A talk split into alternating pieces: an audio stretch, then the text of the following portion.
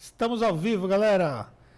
Mais uma vez, mais uma transmissão do nosso podcast. E é um enorme prazer nós estarmos aqui concluindo aí uma jornada de conteúdos para vocês. Nós estamos agora no nosso podcast número 30. Estamos ao vivo, galera. Espera um pouquinho só que meu retorno aqui. Esqueci de tirar o áudio aqui, peraí. Transmissão do nosso podcast.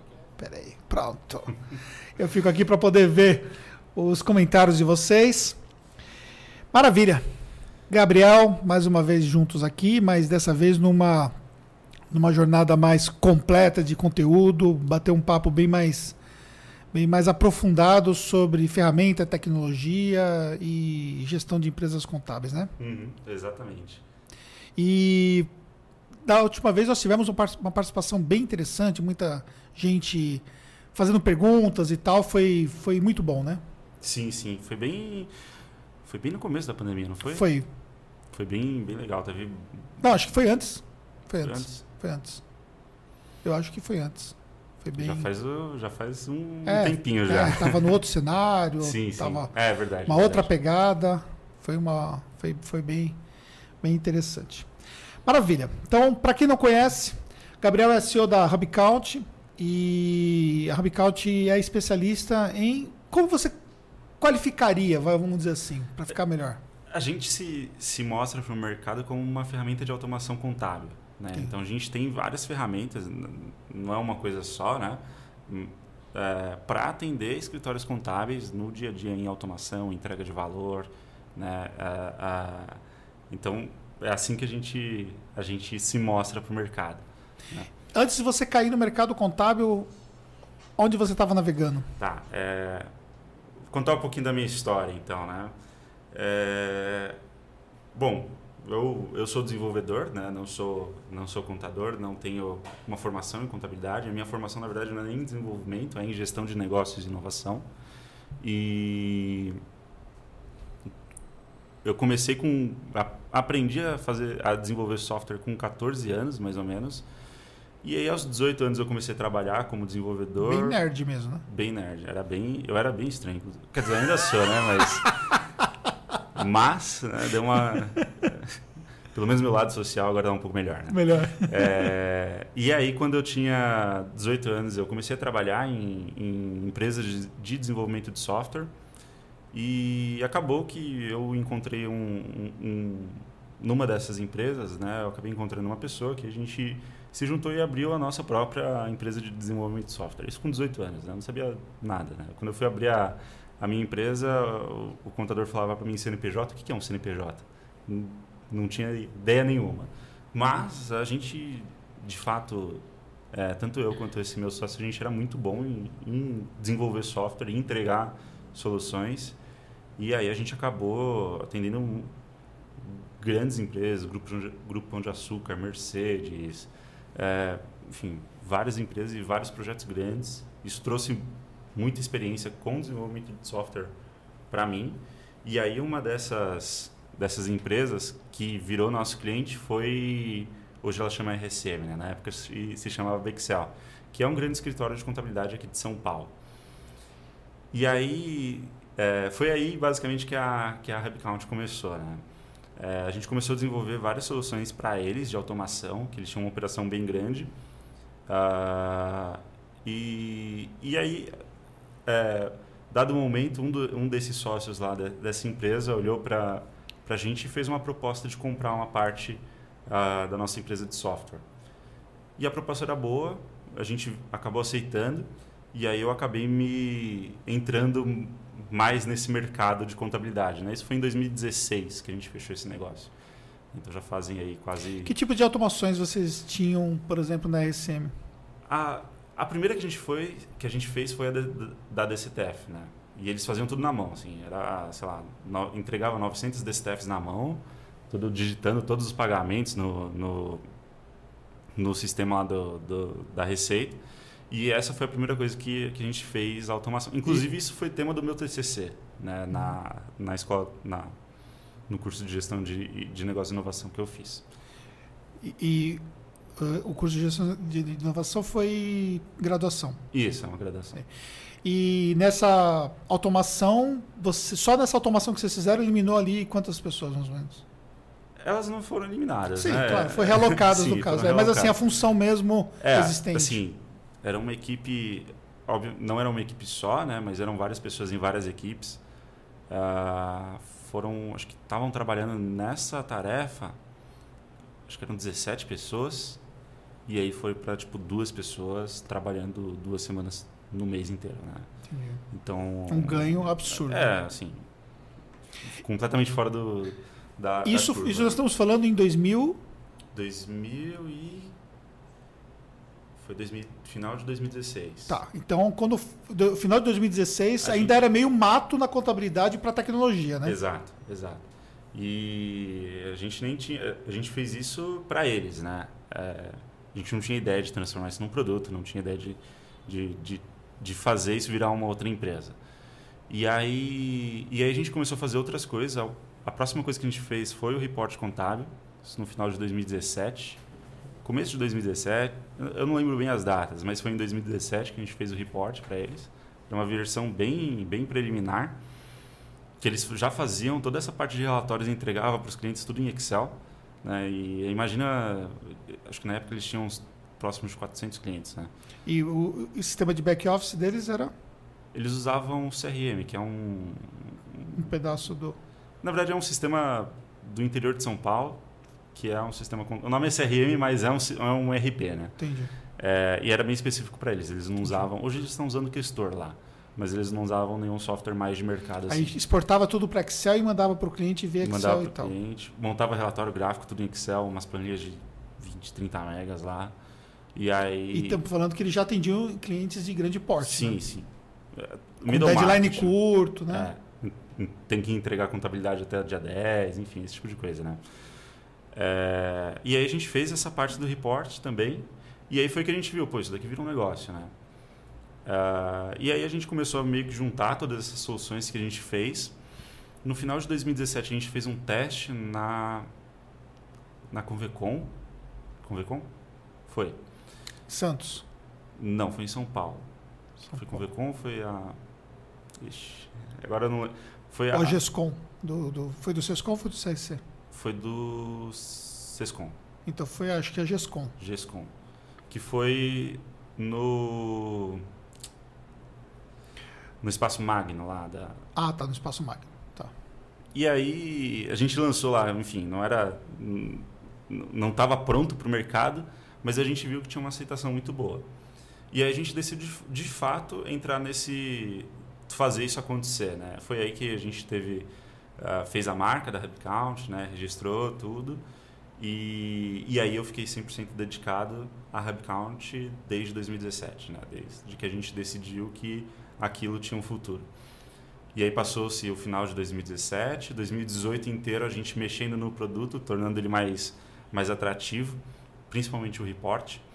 E aí em 2000, no final de 2018 a gente lançou na, na Feira do Conta Azul. E aí foi uma loucura assim pra gente, né? Porque a gente basicamente tinha de cliente somente a RSM e do dia pra noite a gente conseguiu quase 100 clientes, né?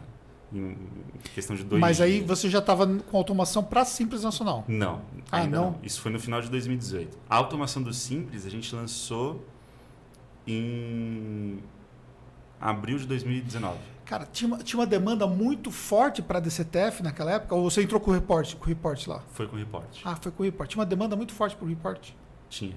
Mas você já in- integrava o report com algum sistema Sim, ou, sim. ou sempre fazia exportação e importação? É, a gente, a gente ainda integrava só com balancete, né? Mas a gente lê o layout que sai do, do sistema contábil. Então, o cara podia ter qualquer, qualquer layout lá que a gente conseguia Mas aí você tem ler. que- o processo de, de importação ele é um processo, ele era um processo manual, ou jogava numa pasta e o, o seu sistema ia lá e capturava. É, é assim, ele selecionava os arquivos, extraía do sistema, né? Jogava numa pasta lá, ia no HubCount, entra, Entendi. que é na nuvem, né? Uhum. seleciona os arquivos, sobe e aí Pronto. tá, é, já está pronto. Né? Ele lê o layout que sai direto do sistema.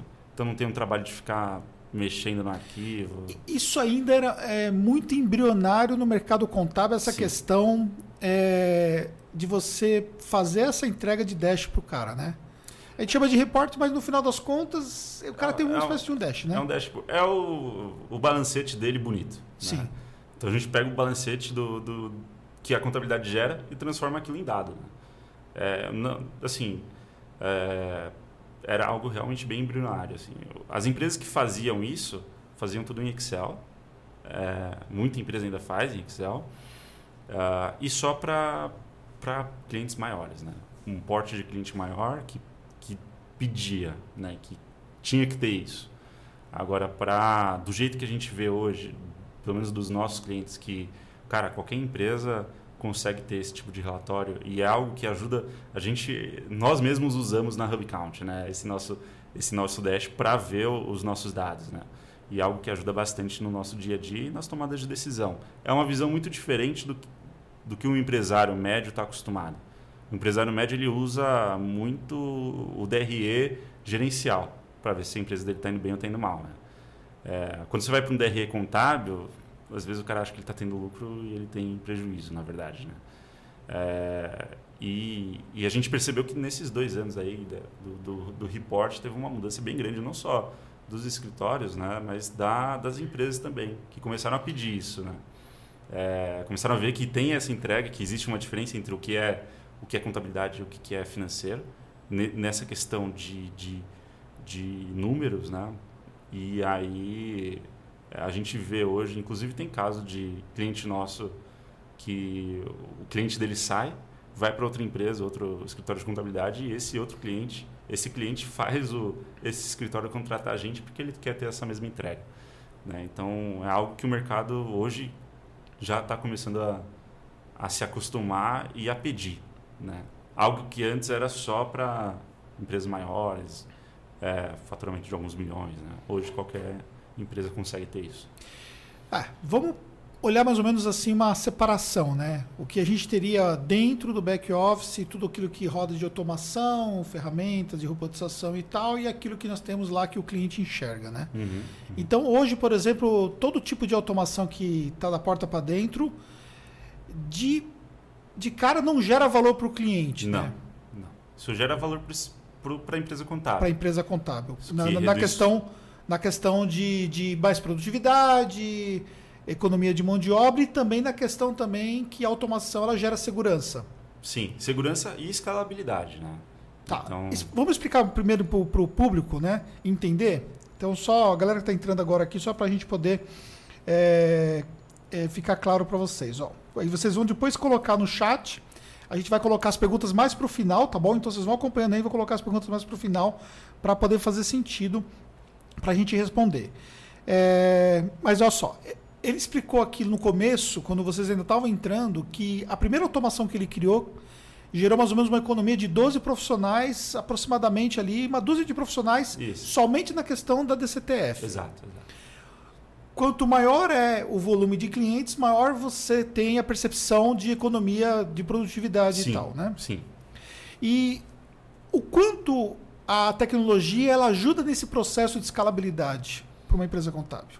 Assim, é, você pode escalar sem tecnologia, a diferença é que o seu custo ele vai começar a ficar grudado com, com a sua receita. Então, Sim. quanto mais você cresce, maior aumenta o seu custo. E aí vem vários outros problemas disso, né? Você vai ter problema com, com a gestão de pessoas, enfim, tudo que vem relacionamento a um, a um crescimento de uma empresa e crescimento de quantidade de pessoas, né? Com automação, você começa a desgrudar isso, né? Então, os clientes entram, você tem mais, é, mais receita, só que o teu custo não cresce na mesma proporção que a receita. Então, assim, é, é fundamental, né? Senão você vai começar a inchar a empresa, cada vez menos tendo uma margem, às vezes até menor, porque a tua operação começa a ficar menos ineficiente, são muitas pessoas. É, E aí, no final do dia, pô, será que vale a pena crescer ou não? né? Com a tecnologia, você muda bastante isso, essa parte de automação. Né? Então, você começa a, a, a trazer clientes. Esses clientes não geram um custo operacional e nem um trabalho operacional maior né, para a tua empresa. E, e aí você consegue escalar isso tranquilo. Né? Aí você consegue ter modelos hoje que nem, que nem você vê no mercado inteiro ah, de contabilidade de, de empresas que oferecem a, o serviço contábil a 99 reais, a 100, a 200. Né? É, a, é a, a automação que proporciona isso. Né? Sem automação ia ser bem, bem difícil de ter esses modelos de negócio. Né? E isso bate de frente com a galera que ainda tem, que é uma quantidade gigantesca de empresas no Brasil, ainda totalmente tradicionais, né? É. A pegada, a questão do papel, a questão do físico, como um todo. Só que tem surgido as empresas novas, já 100% digitais. Uhum, uhum. Na sua visão assim de experiência de mercado, como é que você vê a vantagem competitiva dessas novas empresas em relação a essas tradicionais? Bom, Nem, nem vamos para contabilidade online de 100 reais, tá? Sim. Vamos olhar para uma linha já intermediária, né? É, o, o cara que está começando agora, né, primeiro que ele vai conseguir construir todos os processos do, do zero, né, e assim, a gente teve uma mudança bem grande, na, não, não só em sistemas como que a gente tem, né, mas RPs de mercado que, que acompanharam essa, essas mudanças que a gente foi trazendo também, né. Então, os processos que ele vai implantar nesse começo vão ser bem mais é, otimizados do que, do que esses dessas empresas que estão há mais tempo de mercado mais tradicional, já, já tem um processo bem consolidado, né? Às vezes até uma dificuldade de mudar, entendeu? Então, essa agilidade, né? É, a gente fala que é o, a velocidade do pensamento, né? Então, você consegue fazer as mudanças no processo na, na velocidade do pensamento, coisa que numa empresa tradicional é, é, é um pouco mais difícil, tem que tomar decisão, enfim, é, chamar sócios, a, fazer a, a, as mudanças junto com a equipe, né? Agora, numa empresa que está começando agora, você pode construir tudo isso já, cara, usando o melhor que você tem uh, no mercado, usando um processo mais automatizado possível, escolhendo as melhores ferramentas. Você não vai ter que fazer uma mudança de ferramenta, que também dá muito trabalho, né? Uma mudança de sistema. Então, é, acho que para quem está começando agora, isso é, é uma vantagem bem, bem legal. Assim. E quando a gente vai para esse processo de transformação, você, na sua base de clientes, acho que vocês é, tiveram muitos clientes que transformaram, né? Sim. E sim. você, acho que também, muitos clientes que você via nitidamente que são clientes tradicionais mesmo, né, de vocês, né? Sim, sim. Contabilidades já muito antigas, que estão buscando essa transformação e tal. É, o que, que, é mais difícil hoje na transformação? Essas empresas que estão passando do tradicional para o digital ou as que já estão nascendo digitais? Existe uma diferença de mindset ou isso. O desafio é. São desafios diferentes? Não, Como é são, que é só? são, são desafios diferentes. Assim, a nossa base de clientes ela costuma ser contabilidades um pouco maiores, né? Então a gente tem tem clientes que são tem um cara fundou a empresa há um ano e já está bombando e e assim o cara já começou com pô eu quero a melhor tecnologia, eu quero entregar um relatório diferente para o meu cliente, enfim, tem, tem, tem vários tipos de, de mudança. Agora, o que eu vejo das empresas mais tradicionais, né, o que eu vejo, assim, do, do nosso processo, o que eles têm mais de dificuldade é... Bom, quando ele chega para a gente, isso quer dizer que ele já decidiu fazer uma, uma transformação na empresa dele, né? Porque o, o que a gente oferece é, por um lado, automatizar processos, por outro lado, é entregar o valor de um jeito diferente. Então eu sei que esse cara já decidiu né, fazer essa mudança. E aí o que a gente vê de, de problemas nessas mudanças é muitas vezes a equipe. né? Então isso já aconteceu algumas vezes, né? É, Sabota? sabota e aí tem, tem coisa que eu ouço que eu fico até meio impressionado, né? O, o sócio da empresa ligando para mim e falou, Gabriel, putz, eu não vou conseguir continuar com o serviço porque a minha equipe não gostou. Eu, como assim não gostou? é o seu negócio, né? Como é que você, você não vai fazer a- o que tem que fazer porque a tua equipe não gostou?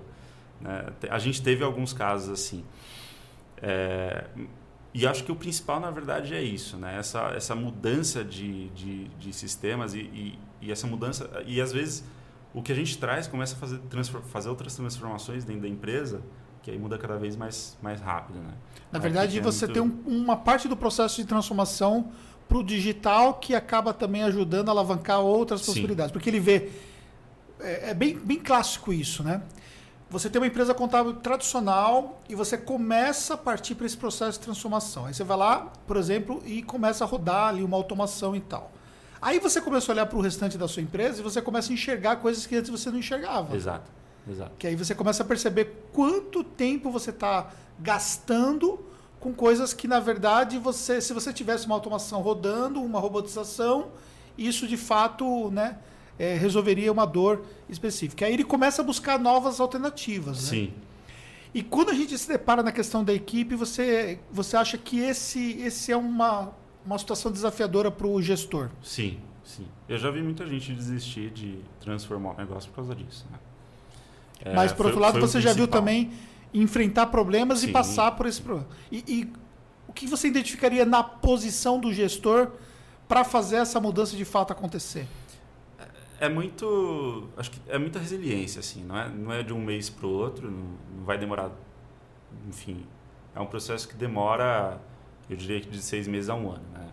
Mas paga muitos dividendos, né? Depois disso, não só em questão de, de redução de custo, mas abre abre a empresa para ter um crescimento bem maior. Né? É o que a gente tem visto. A gente está com aí dois anos de história de fato no mercado e, e, quem quem eu acompanhei, né, eu vi que cara o, o cara que tinha uma mentalidade que conseguiu fazer aqui a, a, essa essa mudança digital, né, é, trazer não só a parte de automação, de report, mas um, uma presença online mais forte, uma mudança de marca, uma entrega, uma, uma essa mudança que a gente fala muito, né, do papel do contador, que é um, um, uma pessoa que só entrega é, guia para o empresário pagar, para uma, uma parte bem mais consultiva e, e, mais junto com o cliente, né, um atendimento mais personalizado. Quem fez isso está voando hoje. Né? É, até o seu caso. Né? Sim. É, e na nossa base de clientes a gente vê isso também. E é, não é só. São em todas as faixas né, de, de, de, segmento, de segmento de cliente. Então, o, o, uh, é, não só, sei lá, para o prestador de serviço PJ que emitiu uma duas notas, mas para a grande empresa também teve essa mudança. Né? Então, eu acho que esse mindset de você ter é, do, do, gestor ter a convicção de que aquilo é o melhor para a empresa e eu assim eu olhando 400 clientes que a gente tem hoje eu tenho certeza que é, né? É, e, e, fazer essa mudança é, e não desistir no meio do caminho porque a equipe falou ah eu não gostei ah não sei o que dá um monte de desculpas para enfim não não querer mudar os processos e o jeito que é feito às vezes até a pessoa fica com medo de ser demitida é, o que normalmente não vai acontecer a pessoa vai ser realocada em outro em outra posição que vai até dar mais possibilidade dela crescer né então. Mas é ver, ver como sendo uma ameaça a tecnologia para a função dela. Sim. Há muito essa questão é, de se vender a ideia de que a robotização ela vai tomar o papel do contador, ela vai substituir o contador. Cara. Não, não. Assim, o contador vai parar de digitar, sei lá, nota no, no sistema dele. Já deveria ter parado, na verdade, Sim. né? Se está fazendo isso, tem algum problema. E vai parar de digitar um monte de coisa. E vai para trabalhos que são assim, que geram mais valor. Né? Então, essas pessoas que é um trabalho que não está sendo feito. Né? Então, um atendimento mais personalizado, uma consultoria, é, olhar para a empresa do cliente não só quanto que ele faturou. Ah, foi tanto. Beleza. É tanto de imposto, toma... Não, pô, ele faturou tanto, mas, sei lá, pode usar esse tipo de benefício para ter um pagar um imposto menor. Então, assim, as pessoas vão ter mais tempo para fazer esse tipo de coisa.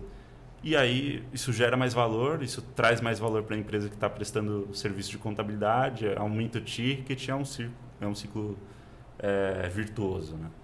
De, de melhorias. Então você deixa de fazer um trabalho braçal que não gera valor para ninguém para começar a fazer outros tipos de trabalho que aí sim geram valor. Show. O pessoal já está comentando aqui, né? E o pessoal está participando aqui, galera. Daqui a pouco eu vou e vou falar com vocês aí, calma aí. Vamos, vamos conduzindo aqui, depois aquilo que ficar pendente, a gente vai voltar e vai responder vocês aí as perguntas que vocês têm, tá bom? Eu vi que tem alunos aí do, do programa de contabilidade digital, tem uma galera que está é, começando agora, enfim, tem bastante, bastante papo aqui para a gente poder falar sobre isso. E aí, tá bom. Então, começamos a transformação, adotamos uma ferramenta, Aí você já falou da questão da equipe, né? Então fica evidente que não é só a ferramenta que resolve o problema do empresário contábil. Uhum. Tem todo esse processo de ajuste de equipe e tal. Você teve uma mudança nesse curso todo em relação à implantação do sistema para o cliente, né? É, me fala primeiramente quais eram os problemas que você identificava e, e o que, que você mudou para poder sanar esses problemas. Tá. É, a gente tinha um problema muito, muito grande de churn, né? então clientes que cancelavam com a gente. E, e aí, isso porque a gente não tinha uma implantação é, paga, né? A gente fazia um treinamento da ferramenta, isso a gente mudou no, no meio do ano passado. A gente, enfim, não, não tinha uma implantação paga, não fazia o treinamento da ferramenta, não tinha um processo é, de acompanhamento que a gente tem hoje, que é bem, bem estruturado. E aí isso fazia com que o empresário que contratava a ferramenta via que ele ia ganhar valor, mas quando ele passava para a equipe, a equipe não implantava, muitas vezes, ah, a desculpa clássica do não tenho tempo, ou porque não, aí não queria mesmo e sabotava a empresa, enfim, falava que aquilo lá não dava certo, enfim, e, e, e aí o empresário desistia. Né? E aí a gente fez uma, uma mudança, né? e aí a, a gente tornou essa implantação obrigatória para todos os clientes. Então a gente tem um processo em que a gente faz uh, toda a parametrização inicial do sistema, de, de tudo, deixa tudo rodando 100% para esses, esses clientes novos que entram. É, faz todo um treinamento. Então a gente faz até três reuniões de treinamento com a equipe. E depois tem um acompanhamento para ver se cara está conseguindo usar, está tendo ganho, né? E aí isso assim reduzir nosso churn praticamente a zero. Né? Ou seja, então, passar a trabalhar em cima da jornada do, do cliente exato, contábil. Exato. E assim, e nesse processo de implantação, a gente, a gente sabe que tem essa dificuldade muito grande da equipe, então a gente tenta trazer a equipe para dentro é, desse processo de implantação, a equipe do, do empresário contábil. Porque a equipe se torna o influenciador sim. da adoção da ferramenta. Sim. Então. É, é comum, no caso, é, o, o empreendedor é o decisor, ele acaba tomando a decisão, depois ele sai fora do jogo e aquilo fica direto na equipe? Praticamente todos. Todos. Todo, ele, todo, ele tem pouco envolvimento depois. É, eu tomo a decisão e. E aí depois, depois no dia a dia o, o influenciador vai lá e, e, consegue, pum, atrapalhar o processo todo. Sim, sim. Então a maioria fecha né, com a gente e depois não participa da implantação, que participa é a né? E normal, antigamente, quando a gente não tinha esse processo de implantação, é fechei, toma aí, se vira. E, enfim, agora a gente faz todo esse acompanhamento, então tem... E, e para começar a funcionar normalmente, qual é o, o tempo dessa jornada? em torno de três semanas, assim. Entendi. Ou seja, ele já consegue ver valor logo no mês seguinte, praticamente, no próximo fechamento. Isso. Dependendo da data isso. que começou. Né? É, assim, o, depende muito da, da empresa mandar os dados para a gente. Né? Uhum. Na verdade, o, o, o, que demora mais é a gente receber todas as informações para a gente conseguir parametrizar tudo. Né? Então, se a pessoa mandar no mesmo dia, eu diria que na mesma semana a gente consegue fazer todo o processo de implantação, deixar tudo rodando perfeito. E aí, olhando classicamente, quem está num processo tradicional e adota a ferramenta, é, qual o nível de ganho de produtividade que, por exemplo, uma automação do Simples Nacional já dá logo no primeiro mês? Tá. É, tem, tem vários níveis, então, né? Vamos explicar isso para o pessoal. Mas, por exemplo, se a pessoa está tá pegando nota na, na prefeitura, né? De, jogando para o sistema. Aí depois entra lá no, no sistema do, do Simples Nacional, lá na, na, Receita Federal, né? Gera a guia, pega essa guia, envia para o cliente, depois, sei lá, escritura isso dentro do, do RP, o cara vai ter, assim, diria que vai reduzir o tempo de trabalho dele com essa tarefa em 90% no mínimo.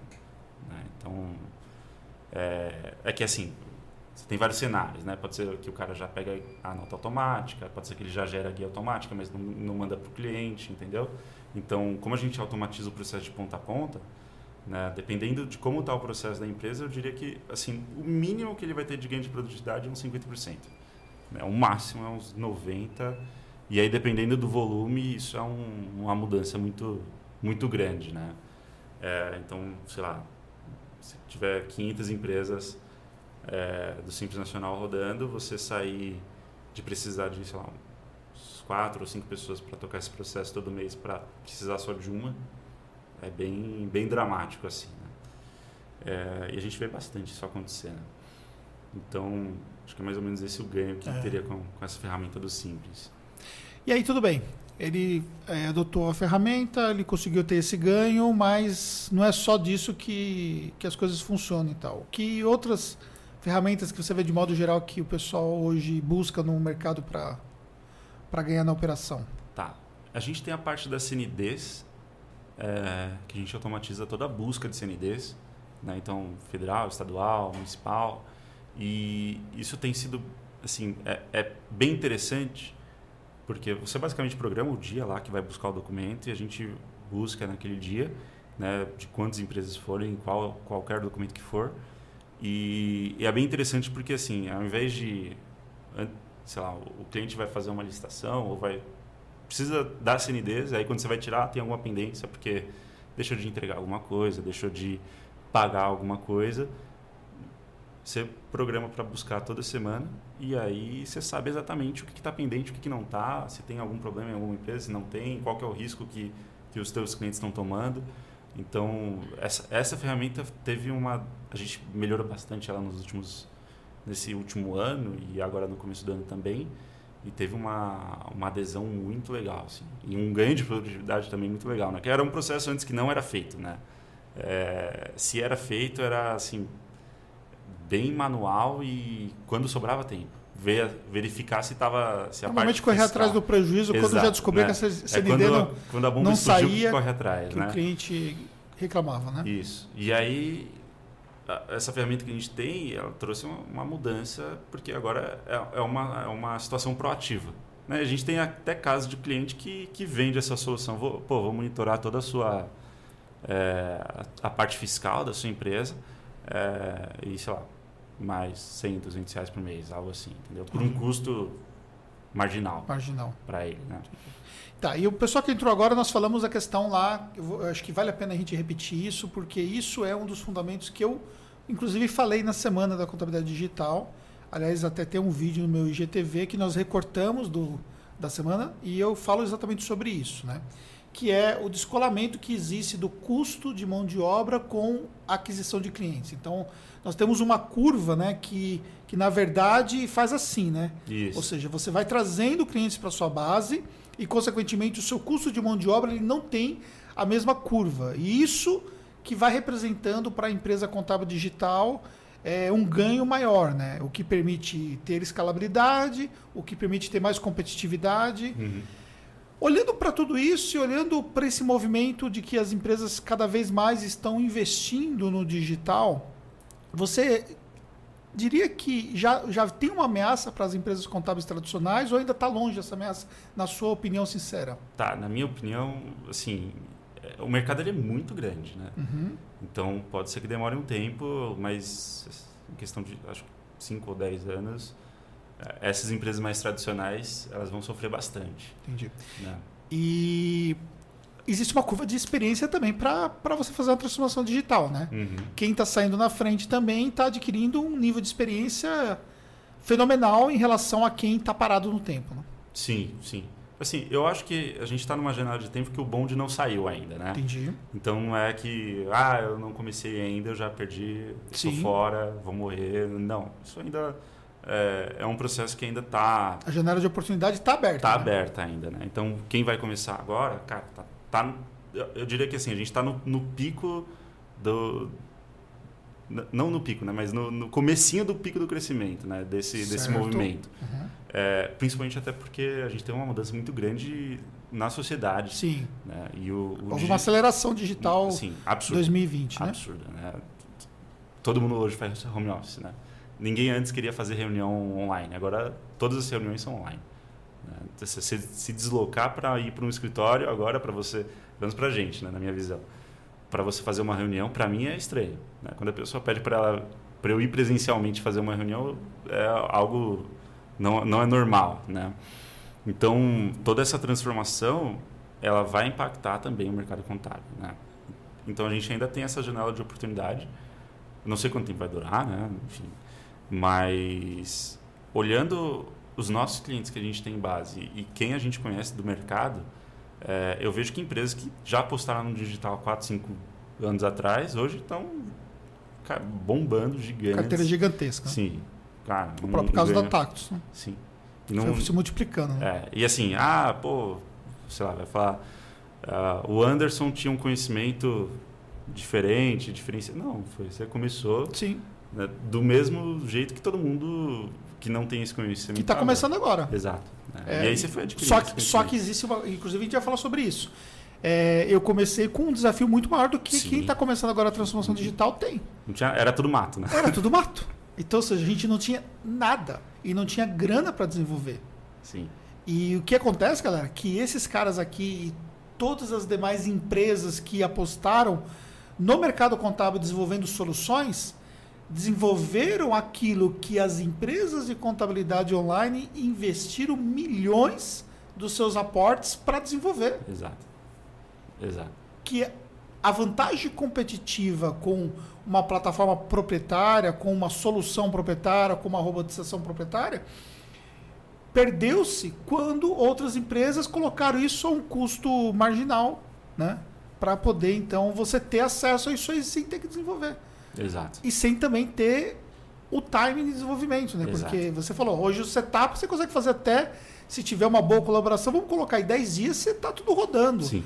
Quanto tempo le- leva uma empresa contábil se ela quiser partir do zero e desenvolver, por exemplo, uma plataforma proprietária, né? Sim. A, gente gastou um- uma pequena fortuna, né? Sim. É, para fazer essa automação do por exemplo, a automação do simples a gente demorou com um desenvolvedor sênior foi um, inclusive um cara que a gente contratou externo uma- é, que tava, trabalhava no Vale do Silício a gente contratou ele para desenvolver essa automação ele demorou seis meses para desenvolver né? então assim você já ter isso pronto e conseguir e ter a mesma tecnologia para você bater de frente com com, com essas outras empresas que fizeram todo esse investimento para ter essa mesma automação é hoje isso existe e é super barato você com- comparar o custo com o, o, que você tem de ganho é, é E- marginal assim existe uma, uma dúvida muito grande no mercado sobre a questão do conceito lá de coxa de retalhos, né? Na cabeça eh, de muitos, eles acham, por exemplo, que uma empresa dessa que, que tem um desenvolvimento próprio, ele tem um sistema que aperta o botão e faz tudo de uma ponta a outra, né? ah é E, e não, e não sabe que atrás tem um sistema contábil tal qual o sistema que você utiliza que ela está usando no back office. sim Que não sabe, por exemplo, que desde o processo de CRM de vendas até uma automação de WhatsApp, até uma robotização, está rodando por trás de uma solução tal qual a que vocês desenvolvem e que outros no mercado estão desenvolvendo e tal. E que existem algumas robotizações que são desenvolvidas por conta própria, né? E existe a casca, que vamos chamar de plataforma, que é a casca que o cliente vê, que é desenvolvido por conta própria, né? Uhum. Então, explica para a galera entender mais ou menos é, todo esse conceito é, que nós temos aí na tecnologia do- da empresa contábil digital. Tá, é, não é um sistema só que vai resolver, né? É, e assim, vou falar da- dos players de contabilidade online, né? Eles não usam um sistema, nem só HubCount, tem empresas de contabilidade online que usam HubCount e usam via API, né? Então eles nem, o cliente deles nem entra na nossa plataforma e nem o colaborador dele entra. É, mas eles acabam usando vários sistemas e é o que você falou, é uma casca que consome as, outra, as outras ferramentas via API, via alguma integração que eles mesmos fizeram, entendeu? Então, acho que o que, que você quis é, é atenção que às vezes as pessoas têm resistência a vou contratar mais um sistema para fazer um trabalho e, pô, esse daqui já fa faz de um outro jeito, talvez mais devagar, mas já faz. É, assim, é, é eu falo, falo, falo pela HubCount, né? Sei lá, hoje a gente deve ter uns. A gente é uma empresa de tecnologia que usa uns. Acho que 10 sistemas hoje diferentes. Um para vendas, um para pré-vendas, um para marketing, um para atendimento, outro para colher feedback de cliente, outro para colher NPS de cliente, enfim. E assim, é muito mais fácil a gente pagar do que sair desenvolvendo tudo isso, né? É, é, então, e essas empresas, elas usam a mesma coisa. Tem uma casca, muitas vezes, e vai consumindo as outras ferramentas ali por trás, né? uma casca sem, sem muita inteligência, né? E, e, e, a inteligência fica nesses outros sistemas, seja no RP, domínio, gestor, data data, enfim, e, e algumas coisas no HubCount. Né? Inclusive, a gente tem vários clientes que tem isso. Né? O cara tem um portal do cliente, que o cliente consegue entrar lá, ver é, as guias que ele tem que pagar de imposto, que ele pega do, do HubCount, algumas ele pega do sistema, é, consegue entrar no report, aperta um botão, já abre todo o report contábil dele. É, e tudo isso integrado com, com as ferramentas. Né? Então é bem comum e eu diria que não tem outra saída. Né? Não vai ter uma, um, um sistema que faz tudo e tudo muito bem. Sempre. Né? Muito difícil. E você diria que hoje as empresas de contabilidade elas precisam ter um braço tecnológico e não estou falando ter uma área de desenvolvimento, uhum. mas ter um braço tecnológico, assim, ter um viés tecnológico para terem sucesso hoje? Não, não obrigatoriamente, uhum. tá? É, mas ajuda muito. É, eu vou falar no caso da RSM, que é a empresa que investiu na gente. A gente é, nasceu lá é, dentro. Só para o pessoal verdade, poder né? entender, é, qual o tamanho da RSM hoje em número de tá. funcionários, mais ou menos, para o pessoal poder mensurar? Hoje eles estão faturando acho que 80 milhões por ano, tem em torno de 550 funcionários, mais ou menos. Né?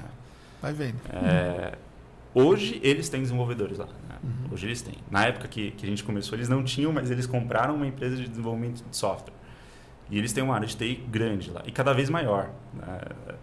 Fazem, inclusive, essa semana eles fizeram aquisição de outra empresa de software. É, e isso começou pequeno, né, na verdade, né? Não foi que ah, os caras tinham dinheiro pra caramba sobrando e foram lá e, e, e montaram uma área de TI. Mas o ganho que eles têm de produtividade hoje é, hoje é absurdo. Bom, ao invés de ficar fazendo um monte de coisa na mão, eles chamam dois ou três desenvolvedores ou chamam a gente, falam, pô, eu preciso resolver esse processo e, e, e parar de fazer isso na mão que está gerando um monte de problemas. Isso ajuda muito eles a, a, crescer. E a gente vê que tem outras empresas que têm essa mesma pegada de tecnologia dentro do mundo da contabilidade. Né? E a gente nasceu lá né, também, na, na uhum. RSM. É, tem alguns outros clientes nossos também que são maiores, né? E tem um, uma pegada mais tecnológica. Tem as contabilidades online que, que usam o Hub, então o cara sempre tem um desenvolvedor lá. Né? E, e, e, isso enfim, dá uma escalabilidade muito maior. Imagina que, assim, acho que uns 80% do trabalho contábil ele é manual e é repetitivo. Tudo que é repetitivo você consegue automatizar. Né? Às vezes pode ser um pouco mais difícil ou um pouco mais fácil, é, mas se tiver uma equipe de tecnologia, você consegue, enfim, é, é caro, mas o ganho que você tem é, é, é muito grande, assim. Entendeu? E quando você olha, por exemplo, ainda o que, o que pode ser ofertado para uma empresa contábil, para o mercado contábil, vocês ainda tem muita coisa aí nessa jornada para poder ah, trabalhar? Nossa senhora, tem muito problema para resolver. é, tem bastante coisa que a gente está. Precisa de mão também, né? É bem. O, o, o mercado de desenvolvimento ele é hiperaquecido e achar profissionais é muito difícil. A gente tem muita dificuldade, apesar da gente conseguir.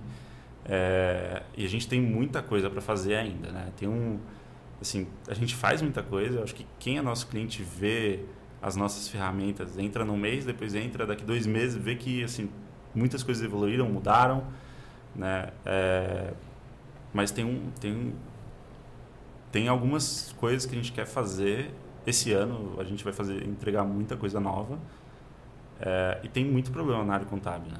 Ainda para resolver. Muitas coisas que ainda não são não são bem bem resolvidas dentro de um, de um, de um processo de uma empresa contábil e que a gente tem a oportunidade de, de oferecer soluções é, para automatizar processos, melhorar processos, melhorar a entrega.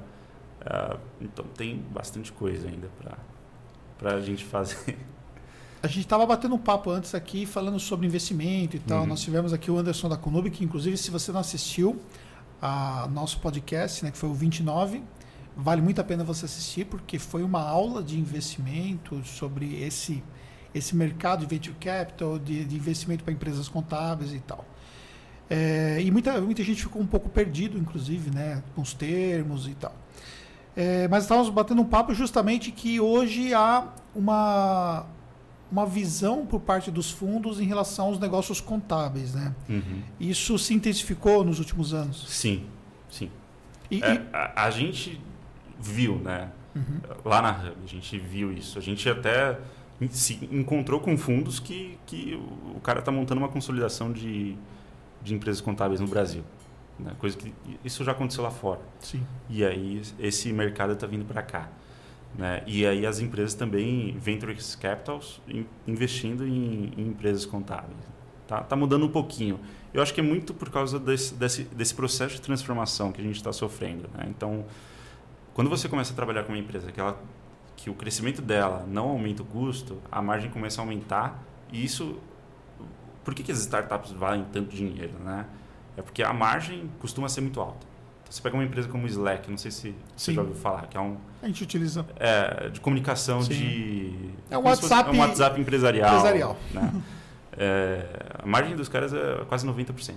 Margem líquida da operação. Né? Então, ah, quando você vai para um negócio que o custo ele desprende do, do- da receita, O valor da empresa, do negócio. começa a né? aumentar. E a geração Isso- de caixa é animal. né? é, isso começou a acontecer muito com as empresas contábeis. né? Então, a gen- a gente traz automação, o mercado desenvolveu automações, a gente é um, um exemplo de empresa que fez isso. E isso trouxe novas possibilidades. E como é um negócio de recorrência, de assinatura, se encaixa muito no perfil que um, que um venture capital, que um VC da vida gosta. Né? E tem uma relação também que é CAC versus LTV, que é bem é, é, atrativa, né? é uma diferença, é um diferencial competitivo muito positivo para o mercado contábil. Né? O, o empresário precisa de um contador, ele é obrigado no Brasil a ter um contador. É, é, e normalmente esse empresário não costuma trocar a cada três meses de, de contabilidade. Muito mais difícil ele trocar, trocar de contabilidade do que trocar, sei lá, todos os sistemas que ele usa. né? Então você tem uma segurança muito maior que esse cara vai ficar, sei lá, dois, três anos dentro daquele escritório, dentro daquela empresa contábil. E aí, quando você olha para o custo de aquisição desse cliente, você compara a relação CAC versus LTV. Então, isso eh, também isso é uma coisa que chama a atenção dos fundos, né? Sim, sim. Você mostra, se você pegar qualquer negócio contábil, vai que não tem um, um- um custo muito alto, né? Tenha, já tenha feito essa parte de automação e mostrar isso para um fundo de investimento, assim, é, é como se fosse um, um negócio perfeito, entendeu? Você, você entra cliente, você tem um custo de aquisição de cliente, sei lá, 500 reais, mil reais. Só que esse cara fica três anos na sua base pagando, pode ser 99, pode ser 500, pode ser 200 reais. Cara, é, é, é você botar dinheiro na frente e entrar e sair mais dinheiro atrás. Né? Esse, é, esse é, o, é o business de, de um VC. Né? E aí você precisa ter, ter, ter grana para fazer esse jogo. Né? Mas é- isso é- é uma, é uma transformação também que está tá tendo nesse nosso, nosso mercado contábil. né? Mas isso você já vê empresas que estão conseguindo já, já mudar essa, essa estrutura interna, já preparar essa visão de investimento, de Sim, sim. É, Eu conheci algumas empresas que foram compradas, né? Para fazer esse processo de consolidação. Ah, e tem muita empresa contábil que, que é cliente nosso que está recebendo investimento. Né? Seja um CID, sei lá, até 4, 5 milhões, um, um, um anjo até 500 mil ou 1 milhão. Né? Então tem, tem bastante coisa acontecendo. Né? Até teve o exemplo do, Shark Tank também. né? sim, Que é um. Assim, o cara pegou 300 mil, né? Não é muita coisa. que inclusive É. Cassius da Advis vai vir aqui na semana que vem. Olha só. Segunda-feira, próxima segunda-feira nós temos Pedro Neri. Na quinta-feira nós temos Cassius da Advis vai vir aqui para a gente poder bater um papo bem tranquilo sobre essa questão de investimento, sobre essa visão de negócio. Aqui é os conteúdos de primeira para você. Então, Sim. vai acompanhando aí. Então, é, é uma coisa que hoje que não dava para fazer antes no mercado contábil e hoje é possível. né? Antes, eu acho que há uns 10 anos atrás, isso era. Não, não tinha ninguém que estava pensando nisso ou em fazer isso que era de dentro do mercado contábil. Né? E hoje, se você estrutura bem a sua empresa para esse tipo de, de negócio, você consegue. E você diria que nós podemos começar a olhar daqui a cinco anos os grandes milionários saindo com a venda das suas respectivas empresas contábeis aí para fundos e para grandes grupos e tal, e nós formarmos uma geração de milionários que apostaram nisso. Já está tendo, já. Eu já vi alguns casos acontecer ano passado, esse ano. É, E isso vai se intensificar cada vez mais. É- um negócio que é muito bom. Sim, um- o negócio contábil é muito bom do ponto de vista ah, de empresa mesmo. Um- Recorrência, um comércio ele tem que todo mês que ele abre ele começa no zero. né? Todo dia, né? Todo dia ele começa no zero.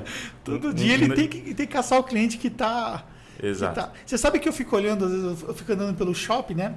E é muito comum, né? O shopping tem a questão de pico, né? Então você passa em determinados horários que tem pouco movimento, você vê as lojas, parte daquelas lojas estão super vazias, né? Uhum. E eu fico pensando assim, cara, o meu negócio contábil não para um minuto sequer, a gente não tem folga para absolutamente nada. O tempo todo, movimentação e tal.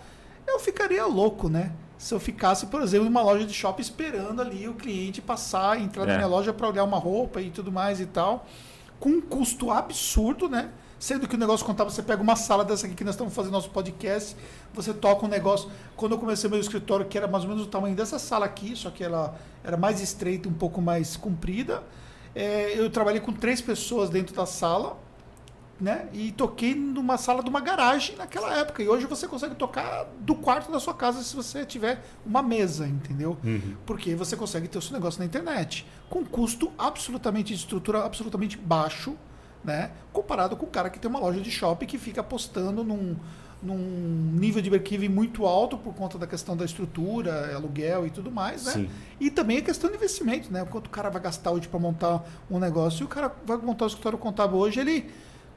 Se ele não quiser, 10 ele não, não precisa é, de nada. lá, né? pega o notebook que ele tem lá e contrata as ferramentas e já tem o escritório para começar. Claro que vai ter o investimento necessário para adquirir cliente, tem uma curva de experiência para isso e tal. Sim, sim. Mas, enfim, é, é um business completamente diferente Sim, ponto de sim. vista de, de risco. Né? Tanto que a possibilidade de você ver um negócio quebrar mesmo. É- é- tem que ter uma sucessão de decisões mal tomadas para o negócio contábil chegar ao ponto de E quebrar. né? um- uns dois anos aí de decisões ruins, né? Exatamente, é. Não é de um dia para o outro. Enfim, muito difícil, né? Você vê um... Tem que valorizar essa questão do negócio de recorrência, né? Sim. Eu falo para meu, os meus alunos, eu falo para o mercado contábil, mer- ó, negócio contábil é incrível. Se você souber escalar todos os meses, não importa se o seu nível de degrau que você sobe é um degrau por vez, ou você pula três, quatro degraus, como a gente faz na Tactus, que a gente coloca né, uma carteira é, considerável todos os meses, então a gente tem um processo bem agressivo. Ou se você coloca cinco clientes, ou você coloca três clientes por mês, você está escalando o seu negócio porque você vai ver a sua receita todos os meses ser maior do que o mês anterior. Uhum. Enquanto você vê, por exemplo, ali um negócio físico, a possibilidade disso acontecer é muito complexa, entendeu? Muito difícil. É muito difícil. É, eu, eu acho que, assim, dos, do- da- dos tipos de prestação de serviço regulados, né? Eu acho que é o único que tem esse modelo que, que é, uma, é como se fosse uma assinatura, né? O mercado de advo- de advocacia não é assim, o mercado médico não é assim, mer- mercados que têm uma regulação mais forte, né? E é assim, é um, um puta negócio, né?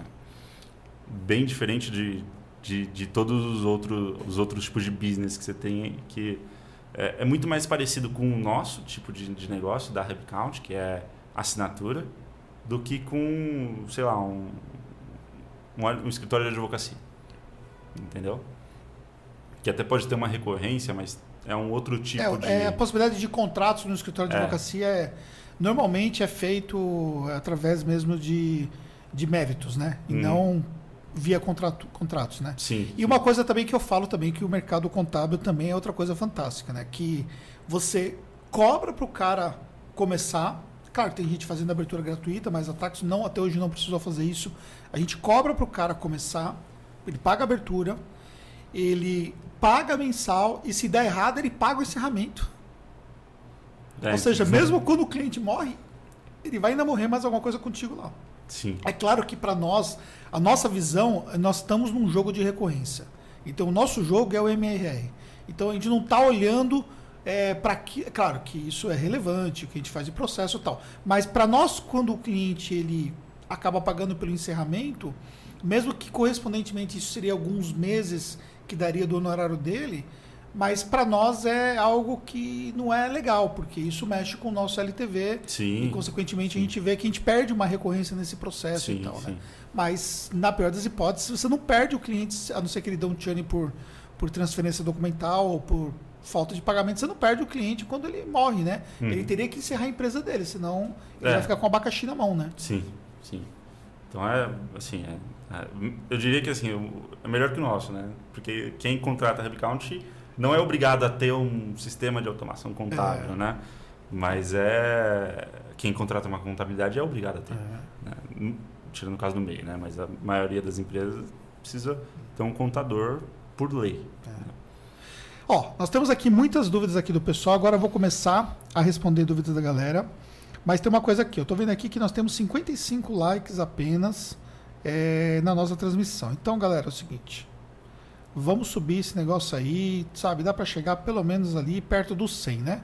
Então, eu vou esperar vocês agora ajudarem para que a gente possa efetivamente aí começar a responder a dúvida da galera, tá bom?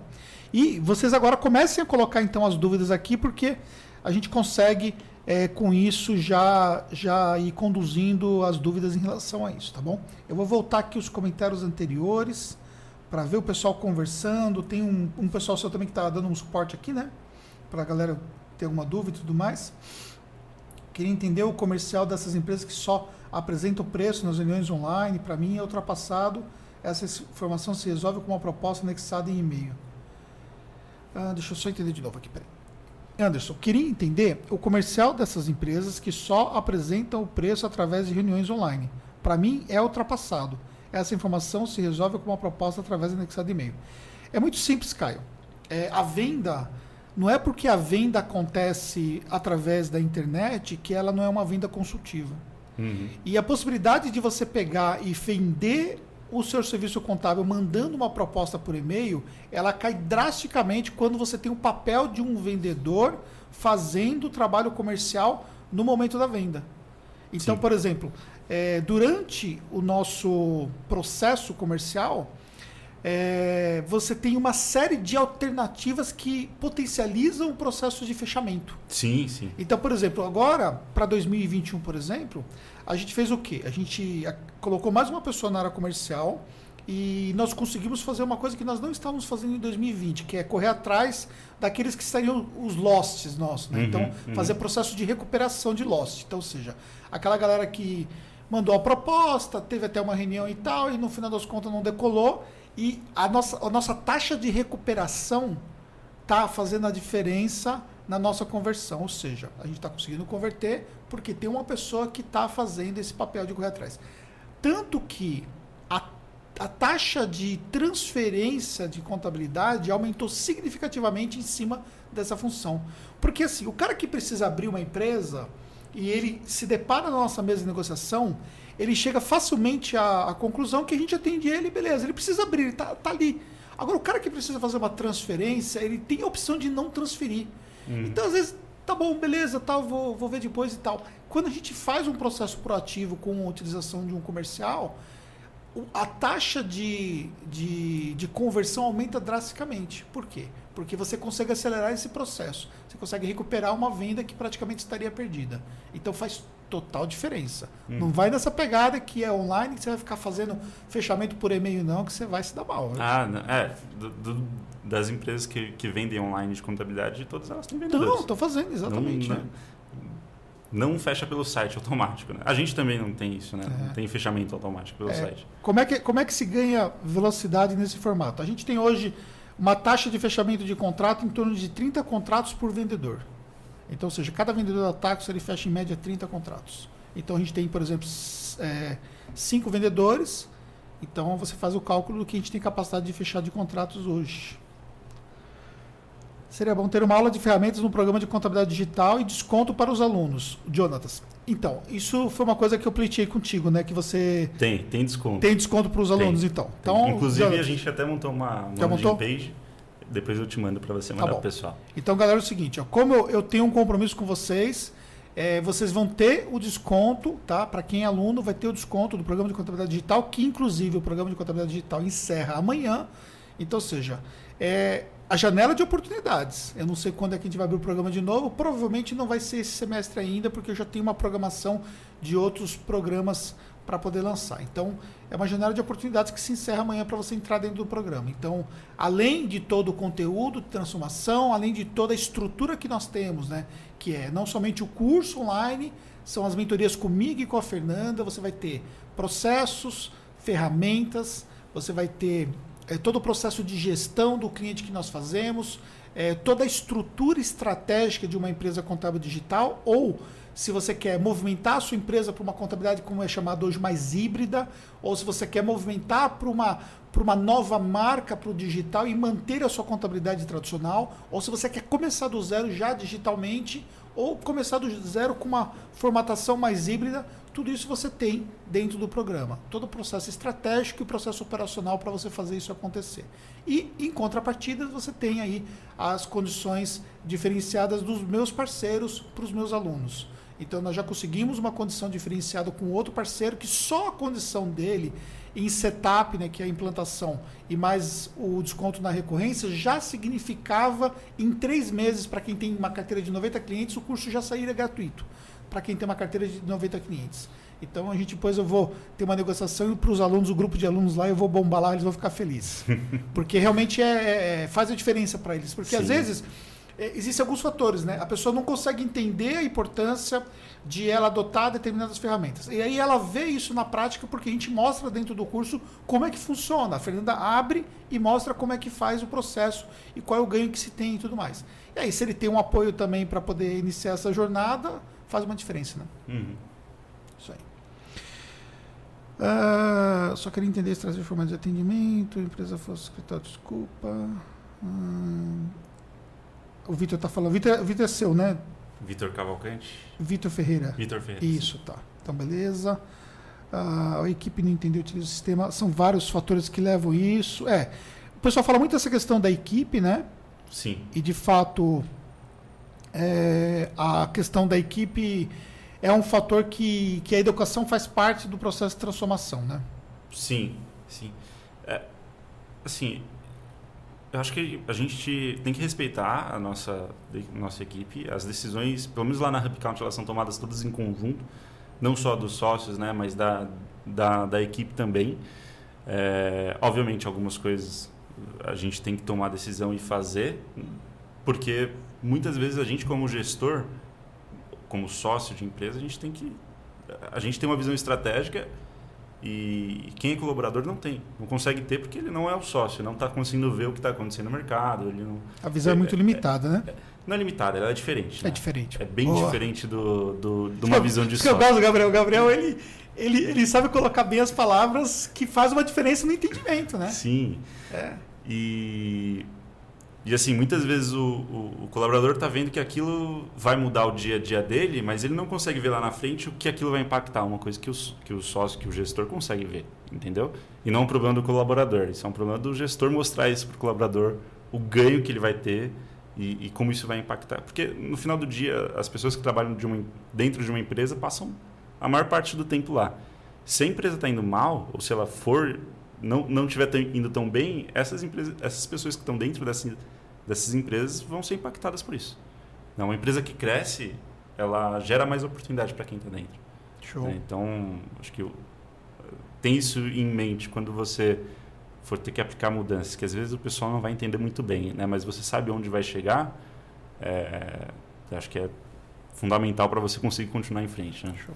O Ronaldo, que é sido aqui nos nossos, nossos podcasts, ele falou que com, no passado usou Robicaut e teve um problema de suporte que não estava muito legal, que acho que ferramenta muito boa. O que, que você mudou em relação ao suporte? Caramba, cara, isso daí mudou pra caramba, assim. É, eu não sei quando. Que ele, um eu, eu não sei quando que ele chegou a usar a nossa ferramenta, né? Uhum. Mas se foi ali em 2019, final de 2018, acho que até o comecinho de 2020, a gente estava num período de, de, crescimento muito acelerado, muita gente entrando e a nossa equipe, a gente não conseguiu crescer na mesma na mesma proporção. Né? Hoje, a nossa avaliação de suporte é de 99,5% dos atendimentos são, são marcados como ótimos e bons. Né? Nossa, então, NPS é, o nosso NPS está quase chegando em 80, que é, sim, para uma empresa é... O NPS, só para explicar, o NPS é o Net Promoter Score, né? É uma pesquisa que a gente faz com os nossos clientes para saber se eles recomendam ou não a HubCount para amigos e, e, e outras pessoas. E aí ele dá essa votação de 0 a 10, né? E aí tem um cálculo que se faz, que basicamente ele vai de eh, esse esse número ele vai de menos 100 até 100, e assim, acima de 40 já é ótimo, né? 80 então é assim um, uma satisfação muito boa com, com a ferramenta. E a gente está quase chegando em 80 agora. Né? A gente teve um, uma mudança muito grande no nosso suporte. A gente realmente, de fato, no começo da empresa, a gente tinha um, um, um problema bem grande com isso, tanto de suporte quanto implantação. Né? Hoje, quem contrata HubCount, cara, é, é uma experiência muito boa. Assim. Eu, eu olhando como gestor, os, os, os indicadores de satisfação que a gente tem é, é uma diferença gritante em um ano atrás e há dois anos atrás nem se fala. É, e uma coisa também que eu tenho também com os meus parceiros é o seguinte, né? É, o pessoal que está comigo tem que responder para o meu cliente, porque se não, se não for uma coisa que nós utilizamos, se não for uma ferramenta que é bom para tactos, ou que uma ferramenta que nós validamos, a gente não indica. Sim. A gente não faz aqui merchan, não faz absolutamente nada, entendeu? Porque o objetivo não é esse. Por exemplo, eu estou fazendo ali as indicações lá para a galera, o desconto que a galera tem, o desconto que a galera tem, a táxi não tem nada a ver com isso. Eu não nem olho quantas pessoas converteram e tudo mais. Só que uma coisa é certa, se tiver algum problema com o aluno meu, eu pessoalmente chamo o Gabriel e falo, cara, ó, é o seguinte, ó, essa situação aqui tal, o aluno postou lá no grupo nosso lá, né, que, que a gente tem de, de de dar o suporte para o nosso aluno e, e você vai correr atrás, né? Sim. Isso acontece com qualquer ferramenta que nós indicamos. Se tiver alguma coisa negativa lá, eu vou antes de, de, aquele assunto ficar ali conversando entre eles mesmo lá, eu já vou lá e chamo o CEO da empresa, que é onde eu tenho acesso com todo mundo, e falo, cara, dá uma olhada nisso aqui. Aí fala, levanta para mim essa informação. Aí tudo a gente levanta com eles lá, porque uma coisa também que você tem é, é rastreabilidade, que é uma coisa que a Tactus também tem. Né? Qualquer, qualquer pessoa que fizer qualquer, qualquer postagem, qualquer coisa falando da Tactus, a gente tem rastreabilidade de toda a ponta do atendimento. Né? Uhum. Então a gente consegue enxergar o que aconteceu, se teve alguma falha, às vezes, no atendimento. E é, isso sim. é fundamental para uma empresa de tecnologia. Sim, sim, é super importante. Né? A gente lá na, na Hub, todo, todo a entrada do, do cliente, todo o suporte e implantação, ele é todo registrado. Né? Então, desde a primeira, a gente tem um processo de pré-vendas lá, né? que é a qualificação uh, dos leads que chegam para a gente. Então, desde o processo de pré-vendas até a parte de vendas, em que a gente faz demonstração do software, depois implantação e suporte, é tudo, é tudo registrado, as ligações, as demonstrações. Isso para a gente ter como, como uso interno para treinar os vendedores e também por questão de, pô, é, sei lá, um vendedor falou alguma coisa que a gente não faz. A gente fez isso mesmo. Se a gente fez, a gente assume Sim. toda a responsabilidade Sim, e, e, tenta resolver da melhor maneira possível. E o Ronaldo respondeu aqui, ele falou que foi quando foi no Conta Azul Com, né, que ele contratou. Então foi bem naquele Puts, boom, né? Foi assim, foi da gente sair de zero para 100 clientes é, em dois dias, né? É. Aí foi, foi é, bem, uma, bem, difícil. Uma coisa também que é importante vocês entenderem, e a Taxi também passou por isso, e a gente também ganhou maturidade, que é o seguinte... Você só consegue enxergar aquilo que você pode entregar e quais são os gargalos que você tem quando você estressa a sua operação. Então, ou seja, PowerPoint todo mundo aceita, né? Você pode uhum. colocar o que você quiser, faz aquelas planilhas malucas e tal, e todo mundo é muito bonito no papel, muito bonito ali na, naquelas projeções. Mas quando você estressa a operação, é onde você consegue entender. Então não tem como, né? É, às vezes eu vejo, por exemplo, ali é, a galera falar assim: ah, mas eu não perco o cliente, tá, mas qual o tamanho da sua base?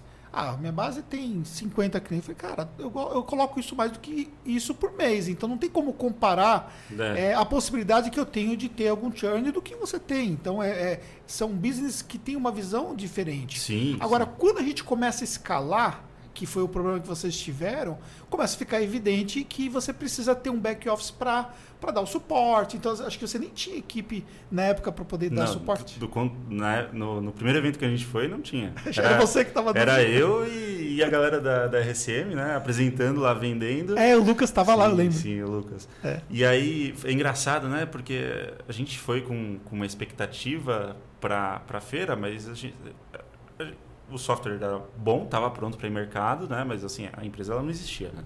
Existia o software. E aí a gente estava com uma expectativa, só que aí quando a gente chegou lá e começou a mostrar, e aí o nosso stand assim, tem, tem umas fotos, cara, cheio, a gente não conseguia, ninguém conseguia, tinha acho que oito pessoas lá, que eram os sócios, alguns sócios da RCM e um pessoal da RCM ajudando a, no evento. A gente, ninguém conseguia parar, porque era um puxando o outro para apresentar, era uma, uma loucura, né?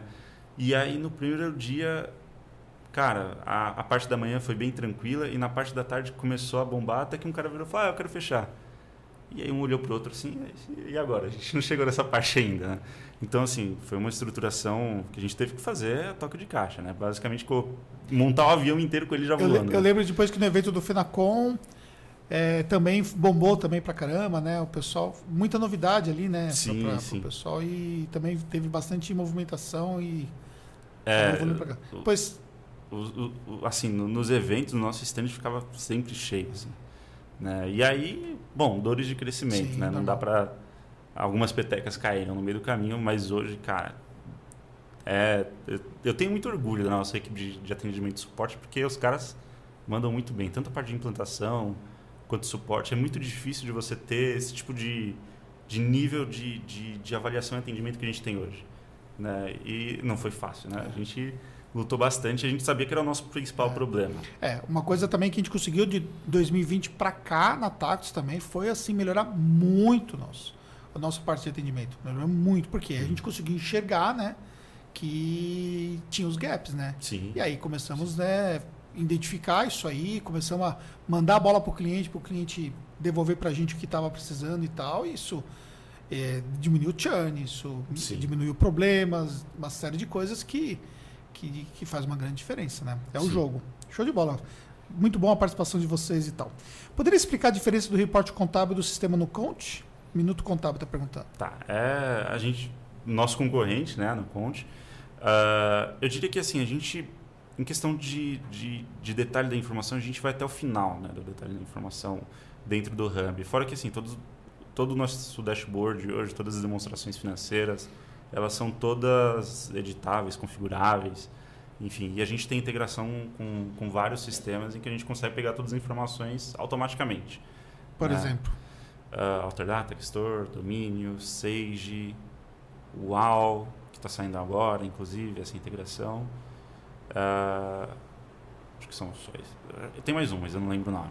Uhum. Né? Então, ao invés de você pegar, balancete, subir na mão, enfim, a gente tem faz esse processo todo de maneira 100% automática. Né? E aí tem a questão de que quando a gente fez o report, a gente não fez para uma empresa pequena, né? a gente fez para um, uma empresa grande, né? e que é, foi, a, foi a RSM. Então, o jeito que ele está estruturado, que ele está pensado, que os indicadores estão feitos, é para atender um nível de empresa maior. Né? Então, não é uma, uma pequena empresa, não é um, um cara que vai ficar vendo só se ele teve lucro ou não. É, é alguém que realmente quer entrar no, no, detalhe. E a gente oferece isso dentro do nosso reporte. Entendeu? Então, acho que essa é a diferença da, dessa nossa ferramenta do reporte com o Anuconte. Show. E aqui o, o José Roberto Silva está falando: o que acho de um escritório que tem uma estrutura física e abrir uma nova empresa e fazer online e levar os dois ao mesmo tempo? Conheço alguns assim e queria a opinião de vocês. Vamos lá, José. É, voltar um pouco ao tempo e falar um pouco sobre a trajetória da Tactus. A trajetória da Tactus foi de transformar a empresa que nós tínhamos numa empresa contábil digital. Quando nós optamos por isso, tá, gente, está caindo uma chuva aqui. E se só torcer para a internet não cair, para a luz não acabar, tá bom? Se a gente sumir, vocês sabem que não foi culpa nossa, tá bom? Voltando. Quando nós fizemos isso, é, a gente acabou perdendo clientes por conta disso, né? Porque teve clientes que não se adaptaram e tudo mais. E isso teve um impacto para nós. Eu, com a experiência que eu tenho hoje, se eu fosse começar, eu faria diferente. Só que precisa saber o como fazer. Então, uma das coisas que eu coloquei como parte do programa de contabilidade digital é essa questão, né? A escolha entre você criar uma nova marca e você tocar as duas marcas, né? E como que você estrutura isso ou o processo total de transformação, passando direitinho quais são os desafios de cada etapa para que você possa, por exemplo, entender o que você pode fazer. Hoje, é, em grande parte dos casos, eu recomendaria fazer isso.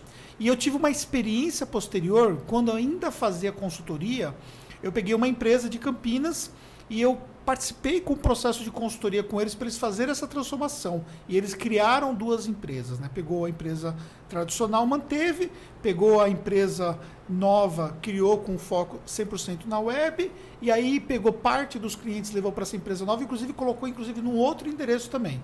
E foi muito bem sucedido esse processo, parte por aquilo que eu pude, de uma certa forma, ajudar, mas grande parte mesmo pela capacidade das sócias de fazer esse processo correr, mérito delas, porque eu só dei o direcionamento. O mesmo direcionamento que você tem dentro do programa de contabilidade digital.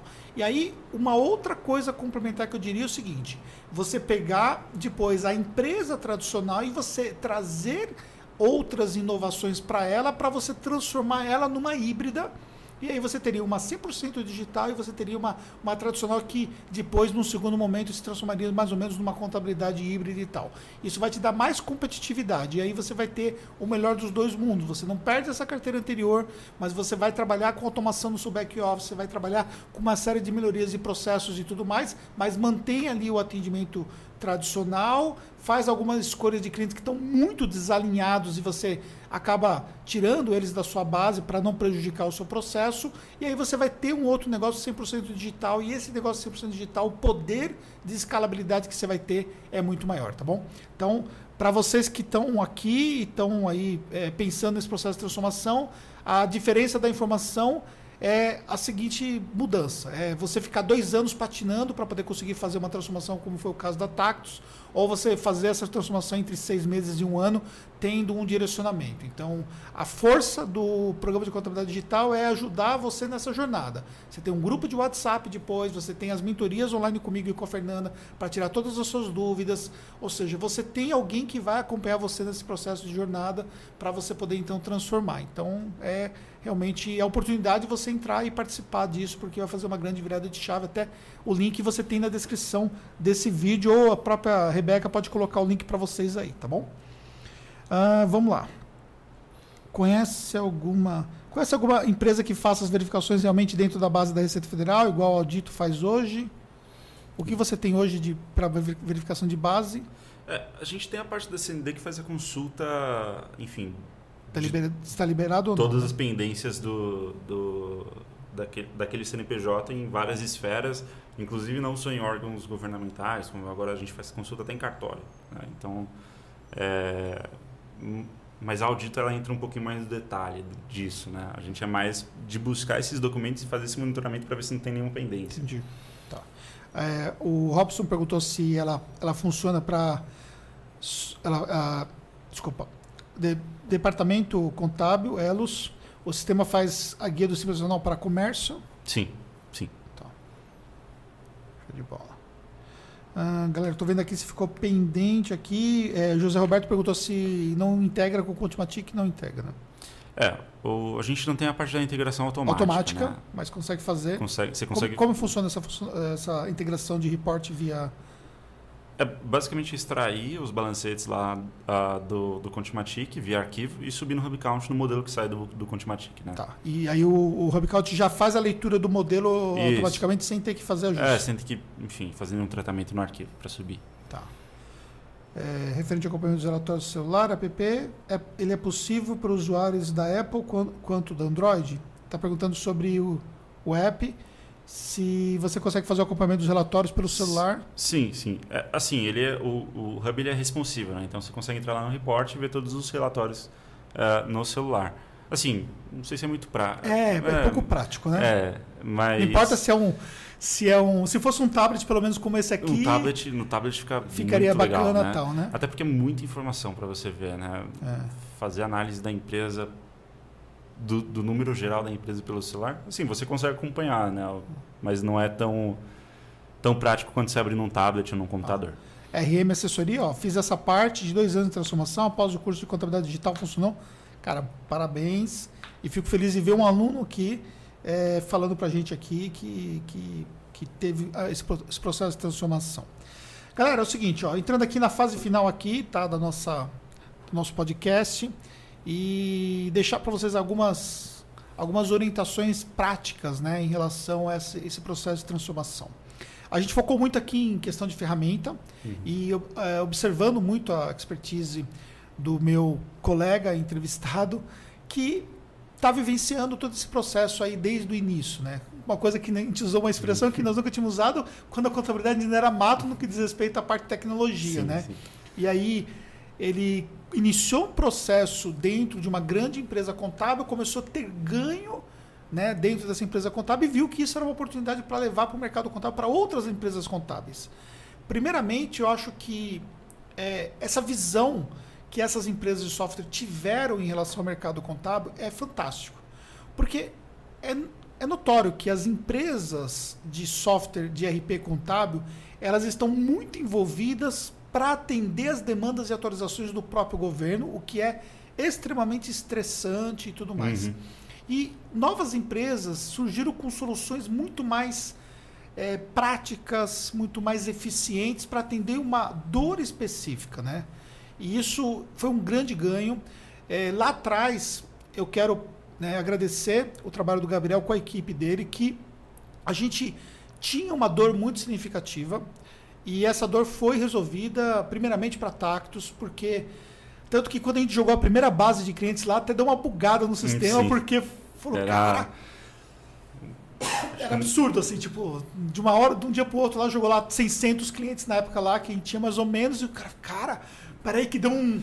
Travou peraí, tudo lá. Travou tudo aqui que... e tal, porque para processar tudo, milhares de notas e tal, foi uma coisa assim, absurda. Aí depois foi ajustou e tal, cara, e roda é, qualquer hoje... tipo de situação que a gente tem, a gente fala e resolve e roda, porque assim, não dá para a gente processar hoje se nós não tivermos automações. É, a verdade é essa, viabiliza o nosso negócio. Porque, obviamente, a gente escalou, né? E Sim. a gente hoje não tem nem pessoas suficientes se a gente tiver, por exemplo, que fazer um downgrade aí. Fazer de, na mão, é, voltar, do, do, voltar no processo que era antes. Né? É, então é uma coisa realmente que a gente está realmente é, dependendo do processo de automação. Então, não somente a Rubicaut, mas todas as outras empresas que quer ter soluções para Tactus ou ter soluções para o mercado que a Tactus não utiliza, fez um processo de transformação para as empresas de contabilidade incrível. E aí, lá atrás, nós tínhamos uma grande ameaça, que eram as empresas que foram investidas e que desenvolveram suas próprias plataformas. E hoje nós temos hoje a condição de conseguir é, ser competitivo porque a gente consegue ter ali um menor custo de atendimento ao nosso cliente utilizando tecnologia. Sim. Agora, de uma ponta a outra, né, de você sair desse processo do zero, onde você ainda está tradicional, e chegar nesse processo de transformação, como a RM citou aqui, existe uma jornada. Sim. E acho que a grande diferença está em quem vai pagar o preço dessa jornada. Porque assim, é muito fácil a gente dizer, não, cara, tu vai lá, contrata a ferramenta tal, vai resolver o problema. Só que no meio desse caminho você tem um monte de coisa, né? Você, é, você encaixar um Sim. processo de mudança com a sua equipe, você encaixar uma, uma nova tarefa no meio das outras tarefas e tudo mais. E no final das contas, a maioria do pessoal está correndo atrás do dia a dia, dos incêndios, e não consegue ter o processo proativo de fazer uma implantação para poder ter um ganho lá na frente porque até porque vai levar alguns meses para esse ganho se refletir e tudo mais. Então, o que você diria então para esse pessoal que está começando agora, É, eu acho que assim não, não tem caminho fácil, né? E, e até na Hub a gente aprendeu isso. Às, às vezes a, esse processo de mudança ele dói bastante, né? É, é, qualquer mudança que você faz, ele, você vai sentir essas dores, né? Mas isso sempre vai pagar dividendo, né? Então você implantar uma ferramenta nova como o HubCount, você uh, mudar um processo, você decidir que você quer, quer transformar o seu, o, seu, o seu negócio contábil em um negócio mais digital, é, eu acredito que é a melhor decisão que você pode tomar hoje dentro de uma empresa é, contábil. Né? Então, trazer mais automação, trazer um processo é, até de captação de clientes mais digital, né? com enfim, ferramentas de, de ads, como Face, é, AdWords, enfim, tem, tem vários modelos hoje. Então, se você não está tomando agora né, esse tipo de decisão, falei no começo, né, a, gente tem, a gente ainda está numa janela de oportunidade que, que tem essa mudança e no, no, mercado contábil e o bonde ainda não partiu. Mas uma hora ele vai, vai embora. E aí, quando ele for embora, cara, vai, vai ser bem difícil voltar e correr atrás dessa dos concorrentes, né? Então, não, não, não acho que também precise ser algo tão drástico, nem tão alarmante. Mas um, uma decisão de ir, de fazer, é, já é o começo de tudo. Né? E aí depois as coisas vão, vão fluindo normal. E esse processo de decisão ele vem é, com assumir um custo, né? Então, Sim. por exemplo, você vai, por exemplo, hoje é, iniciar um processo de transformação. Você tem lá o, o, conteúdo que nós preparamos, você tem um curso que tem um investimento para ser feito sobre isso, né? Sim. Afinal de contas, né, a gente construiu toda uma estrutura de conhecimento para poder facilitar para que você possa é, trilhar essa jornada, mas obviamente existe um negócio por trás disso, existe uma empresa, eu tenho uma equipe, eu tenho pessoas envolvidas desde um podcast como esse aqui, toda a estrutura que nós temos, você viu uhum. muito bem, né? E toda a parte de suporte, o meu tempo, deixar o meu negócio, às vezes deixar até mesmo a minha família para dar suporte para os meus alunos e tudo mais, produzindo conteúdo e enfim. É, esses, essas campanhas que você vê de Facebook, de, de Google que a gente faz, que fica lá falando, galera, tá fechando, tá fechando, tá fechando. Vocês imaginam o, o quanto que é investir nesse processo todo, o quanto que a gente desembolsa para fazer um processo de convencimento para você vir. Com a Homecouch também não é diferente, né? Não. A gente estava falando sobre a questão de atingir o break-even, de como isso é complexo para uma empresa de tecnologia, quanto custa um dev, né, que é um desenvolvedor hoje. Cara, um desenvolvedor hoje, ele, hoje, um desenvolvedor júnior que praticamente, se não tiver um direcionamento, não vai fazer absolutamente nada, porque ele é júnior, ele vai te custar hoje quase 6 mil reais. Um cara que acabou de sair e vai começar a programar agora, né? Uhum. Então você imagina, né? Para uma empresa de tecnologia, hoje você tem uma equipe, equipe de quantas pessoas? Hoje, de no total, a gente está chegando em 30 agora. Tá. Na equipe de desenvolvimento, a gente está com cinco pessoas full-time lá no escritório e mais algumas... Contratadas que... e tal.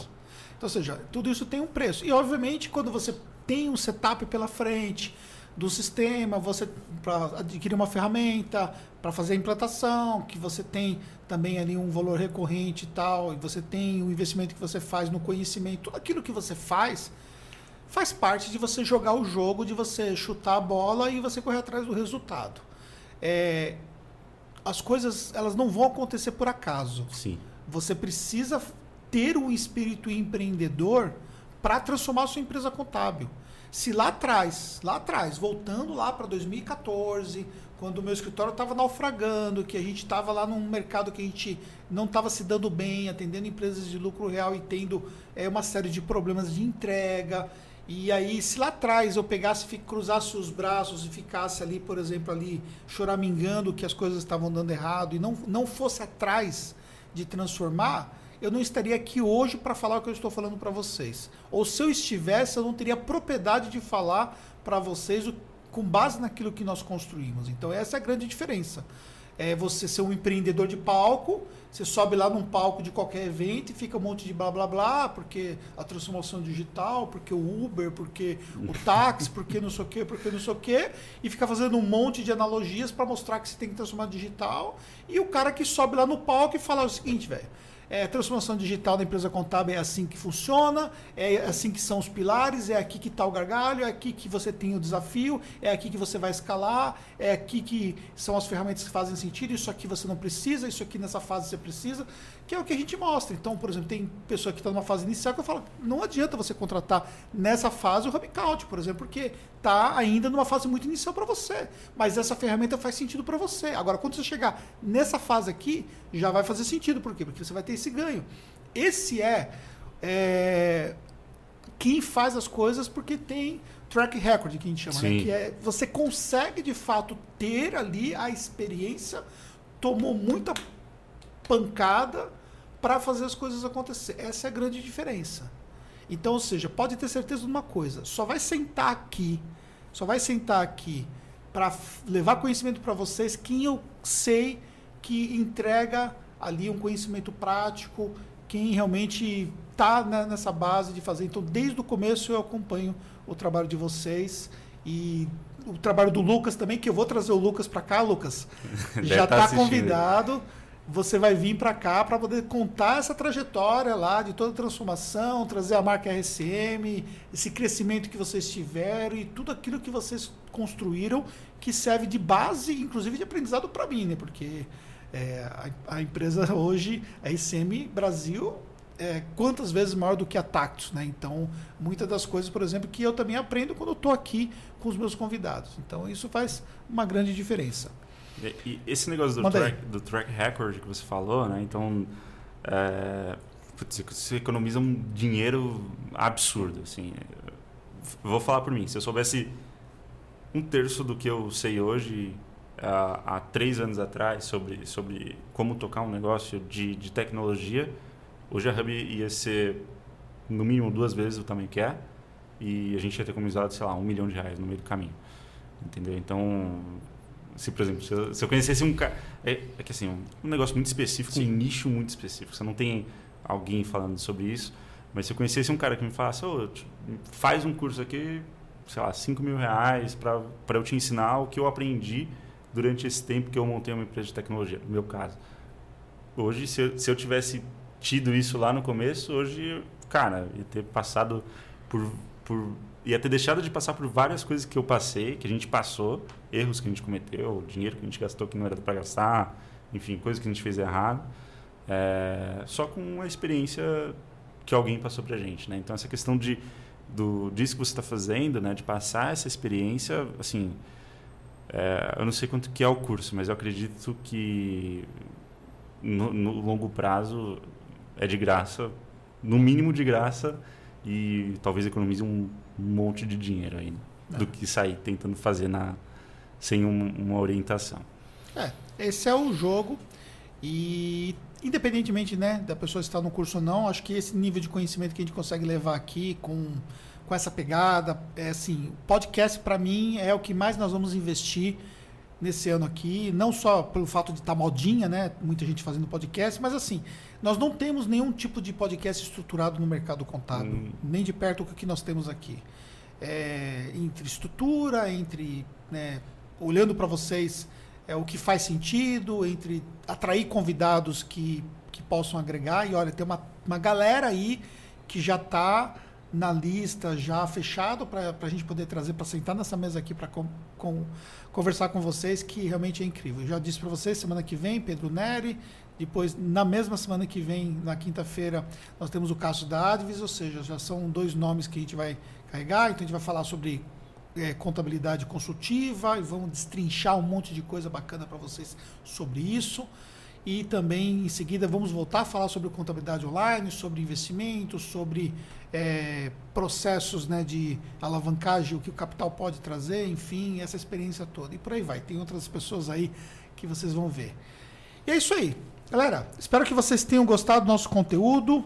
Quero agradecer todo mundo que está aqui comigo, que participou. O grande Osmaí que está aqui comigo o Vitor que deu suporte aqui para o pessoal, o Caio que participou bastante, obrigado, Caio, o Ronaldo que está em todas, é, Baspin que, que, que compartilhou, o Robson. É, gente, se eu não falei o nome de alguém, até o Jair Bolsonaro está aqui. show de bola, tá vendo? Até o Jair Bolsonaro está aqui participando aqui com a gente. Show de bola, galera. É, quero agradecer a todos vocês, quero agradecer mais uma vez o Gabriel. E vou deixar você fazer suas considerações finais para nossa galera para a gente poder fechar. Bom, é... eu falei um pouquinho aqui das ferramentas da Hub. Quem quiser conhecer mais tem o nosso site. E se alguém quiser conhecer a fundo as nossas soluções, é só uh, mandar o contato lá que a gente agenda um dia para apresentar todas as soluções. É, eu acredito muito hoje que, assim, se você não está fazendo alguma coisa ou contratando alguma ferramenta que seja similar à nossa ou à nossa, você tem que fazer e você vai ter ganhos muito grandes com isso no, no futuro e, e, e, não é no futuro distante. Né? E eu queria agradecer você também, Wander, ou Anderson, por chamar a, a, gente aqui de novo, eu da Hub. É, já é a segunda vez né, que a gente faz, faz o podcast, acho que não sei que vez que a gente grava um vídeo aqui. Mas é uma parceria muito legal. Eu acredito que o que a gente fala aqui é sempre, sempre interessante para o público. A gente traz bastante. Como a gente acaba vendo muita coisa, né? Você do seu lado e eu vendo do, do meu lado, muita coisa dos bastidores e as, e as coisas que acontecem no, no mundo contábil. Acredito que o que a gente passa é bem interessante para o pessoal. Mas é isso. É isso aí. Obrigado, Gabriel. Obrigado, galera. Tamo junto nessa. E segunda-feira nós estamos com um novo podcast aí, o Pedro Neri mesmo horário, 16 horas. Já vai colocando na sua agenda para você não perder, tá bom? E não se esqueça que amanhã, sexta-feira, às 23h59, fecha a janela de oportunidades para você entrar no programa de contabilidade digital. Tamo junto nessa e até o próximo. Show.